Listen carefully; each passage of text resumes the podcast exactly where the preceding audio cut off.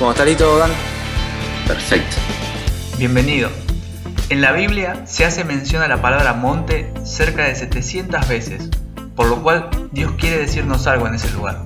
Es muy interesante el contexto del pasaje en Juan 4:20 que relata el encuentro de Jesús con la mujer samaritana.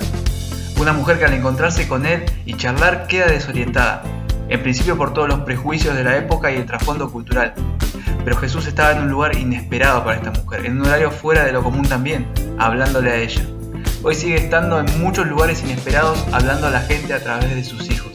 Te invito a charlar con alguno de ellos. Amigo, ¿qué edad tenés? 28 años, me llamo Dan Carnival, el menor de tres. Sí, eh, tengo dos hermanos más grandes, eh, Sebastián y Mati. Mati, el flamante padre eh, que ahora nos trajo la bendición de Luca Benjamín. Eh, me llevan siete y cinco Mati. Buenísimo. Sin contar a, Rocco y a Crema, que también son medios hermanos postizos. Sí, sí, sí. Yo soy el más, chico y siempre fui el más mimado, porque como me llevan siete y cinco, ¿viste? me daban todo. Y Rocco llegó a la familia y me, destronó por completo. Dan, te hago, te hago, una pregunta que me parece súper interesante teniéndote a vos acá y conociendo a tu papá y todo lo que ha hecho. Eh, bueno, mi apellido, por ejemplo, es Montivero. A mí no me conoce nadie, sinceramente. O sea, si, si me equivoco, si hago algo bueno o lo que sea, no, no lo asocian ni a mi papá ni, ni, pasa nada. ¿Cómo vivís vos el tema del apellido, ¿no? el apellido Carníbal? ¿Hay una presión extra ministerial? ¿Sentís que te están mirando con otros ojos? Mm. Eh, yo creo que mi experiencia fue un poco distinta. Al ser el tercero, como, como que creo que mis hermanos fueron pasando cosas que quizás yo no, no, no pasé. Eh, después también, eh, de alguna manera, mis viejos siempre nos protegieron mucho. Eh, siempre mi vieja cuenta, cuenta una historia que cuando si me veían, que, con, estamos en la célula o en el grupo de líderes o pastores, y si yo me equivocaba o hacía algo, ella les había dicho a, a, sus discípulos y a sus líderes que nunca me digan como, no, encima vos sos el hijo del pastor, o como que me pongan una presión extra, sino que ella les dijo como, trátenlo como que sea una persona más. Pero ya, ella fue muy intencional, mis viejos, en siempre tratar de, de sacarnos como esa presión. Sin duda igual está como esa presión de cuando estás en la iglesia o entras en un lugar, es como que sabes como que, uh, me pone a estar mirando o lo que puede llegar a pasar. Eh, pero creo que dentro de todo como, como se fue manejando muy bien. A mí me pasó ya más de grande yo a veces no veo muy bien, de, y soy muy colgado, no veo muy bien de lejos, y pasé caminando y no saludé a alguien, ¿viste?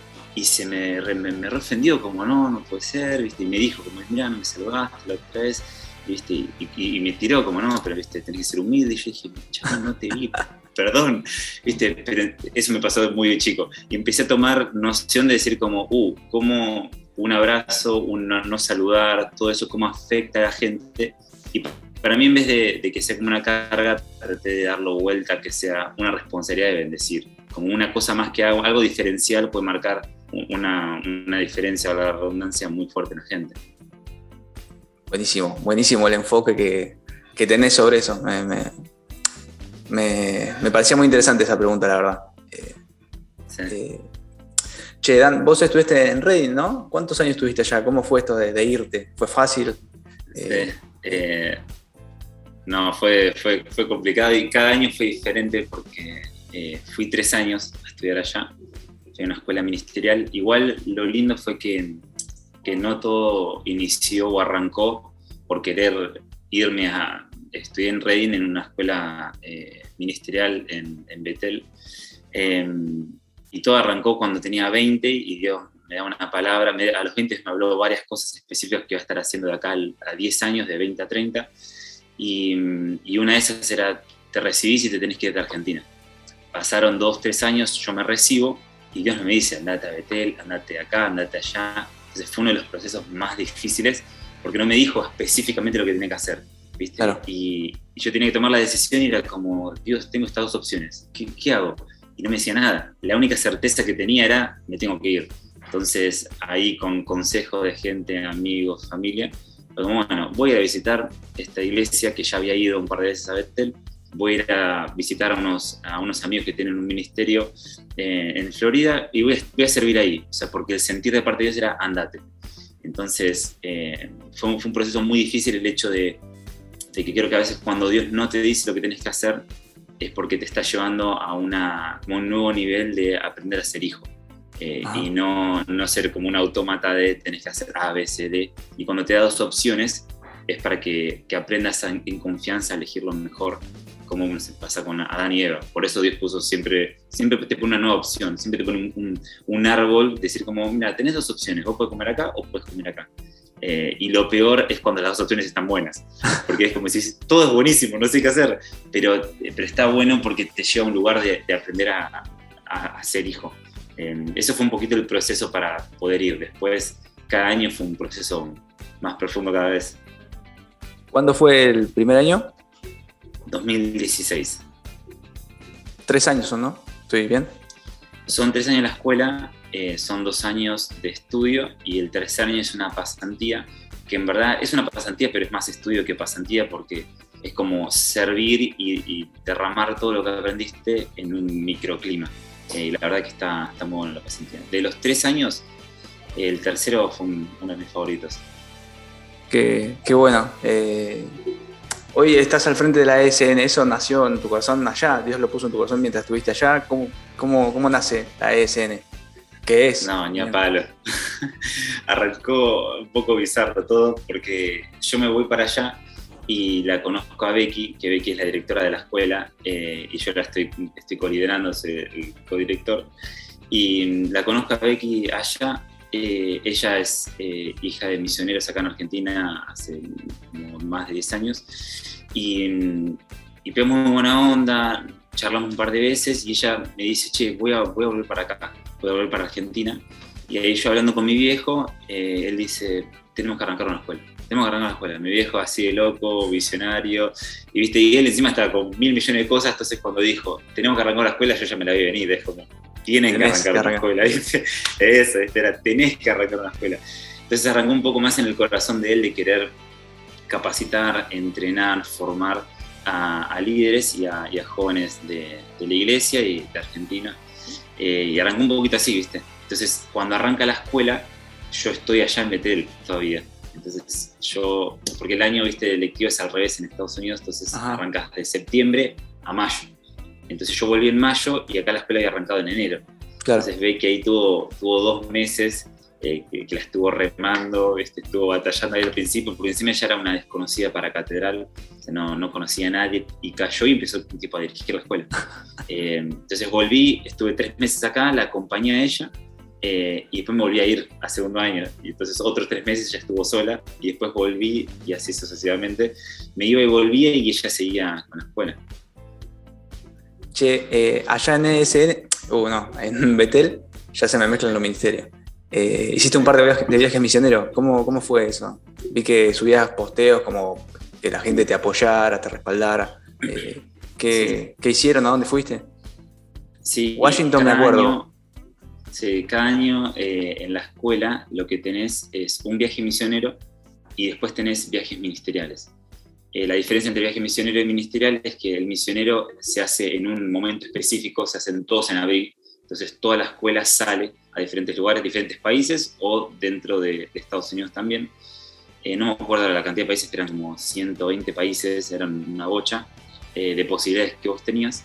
Eh, entonces, esos son los viajes misioneros. Después, los viajes ministeriales son viajes que se hacen de una semana, cinco días, bien cortitos, donde acompañas a un pastor o a un ministerio de Betel. Y, por ejemplo, el de Washington, eh, eso yo lo hice con mi pastor de segundo, pero fue un viaje eh, ministerial, fue, un viaje por fuera de eso. y fue, fue muy bueno, fue un, un viaje que no nos dejaban hablar mucho porque tuvimos reuniones con políticos y gente que de, influencia allá, entonces decía como no pueden hablar de nada todo esto, pero después personalmente me, transformó. Primero nunca había ido a Washington y después em, tuvimos reuniones con gente que está en la política allá y poder orar por ellos, darles palabras y compartir lo que sentíamos de parte de Dios fue, muy lindo. Impresionante. Eh, ¿Washington y dónde más fueron? ¿O vos fuiste? Y cada año tienes un viaje misionero, entonces el primer año yo fui a España, em, hicimos em, Madrid y Zaragoza, El segundo año, eh, súper random, pero amo, me encanta tengo un corazón por Rusia. Eh, amo Rusia. En el 93, cuando yo nací, un, grupo de acá de Catedral se fue para Rusia eh, y a mí siempre me quedó eso marcado que me habían contado de chico, entonces que yo quiero ir a Rusia. Y cuando fui para allá me encontré con gente que había recibido a Jesús con equipo de Catedral con gente que había predicado, que le había hablado, entonces yo estaba, no puede ser esto. Increíble, eh, increíble. Entonces, fuimos a Rusia, el, segundo viaje, fuimos a Moscú y a mm, Siberia, se llama Krasnoyarsk, la ciudad. Y el tercer viaje eh, fue a Australia, que ahí fui con mi, mentor, eh, la pasante que estaba haciendo, fuimos a Australia. Así que esos fueron los tres viajes misioneros. Después creo que hice algún otro viaje ministerial por este, por ejemplo, este de Washington y no sé si alguno más, pero creo que fueron, fueron esos. una experiencia impresionante habrá sido. Y ahora que estás acá, te fuiste con los chicos también de viaje. ¿A dónde fueron? ¿Con los de la SN? Sí. sí hicimos por primera vez un, viaje misionero con la escuela. Eh, tenemos, en la escuela tenemos gente de diferentes países y diferentes provincias. Y este año en la escuela intensiva que tenemos de martes a viernes, eh, teníamos varios chicos que venían de San Juan. Entonces teníamos tres chicos que venían de la provincia de San Juan. Y, mm, y cuando yo me pasó un día de la escuela que los estaba viendo y era, estos pibes están locos, se vinieron desde allá, dejaron todo. Unos están estudiando, otros están trabajando medio part-time. Dije, es increíble el hambre que tienen por también ver San Juan transformado y como que me puse un poco en su lugar cuando yo estaba estudiando y dije, ¿cómo, cómo me hubiese gustado que, que, vengan, ¿viste? Que, que, den vuelta a todo, que me acompañen de esa manera? Entonces dije, che, vayámonos a San Juan, tenemos que ir a, la iglesia, tenemos que hacer un viaje. Así que nos fuimos con, éramos como 40 y pico, 50 de chicos, cerramos un micro y nos fuimos toda la escuela de, de la escuela intensiva, estudiantes, pasantes y staff, nos fuimos para, para San Juan estuvimos ahí unos 7, 8 días. Sí, sí, vi, las fotos del cole, vi que estuvieran bautizando gente, vi que estaban orando por personas. Fue, eso fue un, flash lindo. Pues llegamos, eso fue creo uno de los antes últimos días, creo que volvimos el, el, viernes y esto fue el jueves. Llegamos ahí al, al dique y, y, la idea era disfrutar ese día todo y el día anterior nos dice uno de los pasantes, nos dice, che, quiero proponerle matrimonio a mi novia hagámoslo, olvídate. todo, planeamos todo, un re chamullo, no, vengan acá, nos juntamos, nos sentamos. Pasé yo y dije, bueno, quiero contar un par de testimonios. Conté un par de testimonios que pasaron, los llamé a los tres y el tercero era este que le iba a proponer. Se cuenta testimonios, propone este, este pibe y le propone y fue, fue hermoso. ¿viste? Yo no sé cómo hizo, pues tenía la voz pero inmutable. Todos estaban llorando, yo tenía nudo acá la garganta y el pibe le dijo todo lo que le tenía que decir.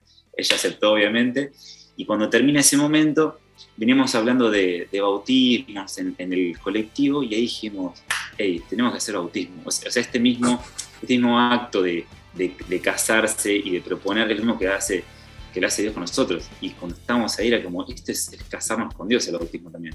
Y era como, ok, vamos a lo, ¿quién, quién nunca se bautizó? O, o quién necesita como, como reconfirmar eso? Y ahí empezamos a, bautizarlos y lo loco era que teníamos una familia al lado eh, que vio todo. yo, yo, me ponía en el lugar y yo digo, estos pibes están, tan locos. Me parecíamos que, éramos una secta, orábamos por ellos, se casaban, después los bautizábamos. Era, fue un flash muy lindo. ¿Qué, se viene ahora el 2022? Y cosas, cosas muy buenas. Eh, justo acabamos de, de lanzar la escuela eh, hace unas dos semanas, creo.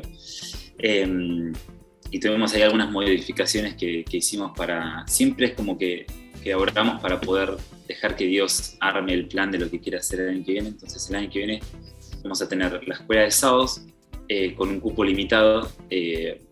Eh, por lo general siempre en la escuela de sábados hay 200, 300 personas, eh, tres y algo. Como siempre es una escuela un poco más masiva son todos los sábados, pero ahora dijimos, necesitamos, necesitamos ajustar esto, queremos reducir esto, queremos hacer grupos más limitados em, y vamos a tener la escuela de intensiva, que es de martes a viernes. Entonces tenemos dos escuelas, dos modalidades. Claro. Sábados son todos los sábados, eh, de 10 de la mañana a 1, y después la escuela intensiva tenemos de martes a viernes, de 5 a 7 y cada 15 días lo que hacemos es que las dos escuelas se juntan.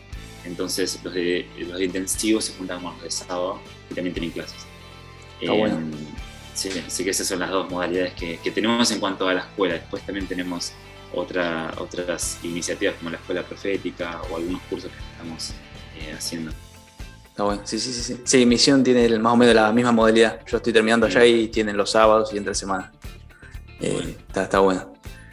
Amigo, últimas dos. Eh, el pasaje que está Jesús con, los apóstoles sentados previo a la crucifixión y le dicen, ¿quién dice la gente que soy? Y uno dice, uno eres que eres Elías, eh, y todos van dando los comentarios de la gente, y él les pregunta, ¿y quién dicen ustedes que soy? ¿Quién es Jesús para Dan Carníbal? Yo, bueno, no te puedo creer, literal, antes de entrar a esta llamada, leí ese versículo. Literal, eh, mira, yo, marco siempre la Biblia con lo que leo, y para, no chamullar, eh, mira, saco esto de acá, lo abro y está en Marcos 8, que, y dice, Jesús y sus discípulos salieron hacia la aldea. ¿Quién dice que la gente que soy? Uno dice que es, pero literal lo acabo de leer. Eh, muy, flash. Em, ¿Quién es Jesús para mí? Y creo que no sería bíblico si no digo Cristo, pero, pero mm, creo que lo, primero que más siento siempre para mí él fue, amigo. Eh, porque creo que en la palabra amigo es como que, entra todo, entra eh, novio, entra esposo, entra padre, entra madre, eh, entra hermano. En la palabra amigo es como que termina englobando todos los, diferentes roles que, que, Dios tiene para conmigo, como que entra esa palabra de amigo. Eh, porque uno puede ser amigo, puede ser amigo de tu viejo, de tu vieja, de tus hermanos, de tus hijos, de tus discípulos.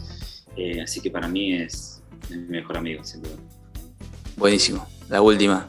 ¿Una pregunta que te hubiese gustado que te haga? Uf, esa es la más difícil, me parece. Prefiero preguntarme algo de, la presión de ser hijo de pastor, esa es más fácil. Eh, una pregunta que me hubiese gustado que me hagas. Eh, se me, vino, se me dos. La primera es, ¿de qué cuadro sos? Así podría decir que me felicites por salimos campeones en la noche. Eh, y, la otra, algún, encuentro, algún encuentro con Dios para contar. Bueno, eso la vamos a dejar para, un próximo capítulo, para una próxima episodio. Amigo, gracias por sumarte, un gustazo hablar con vos. Y nada, te mando un abrazo. Gracias por la invitación.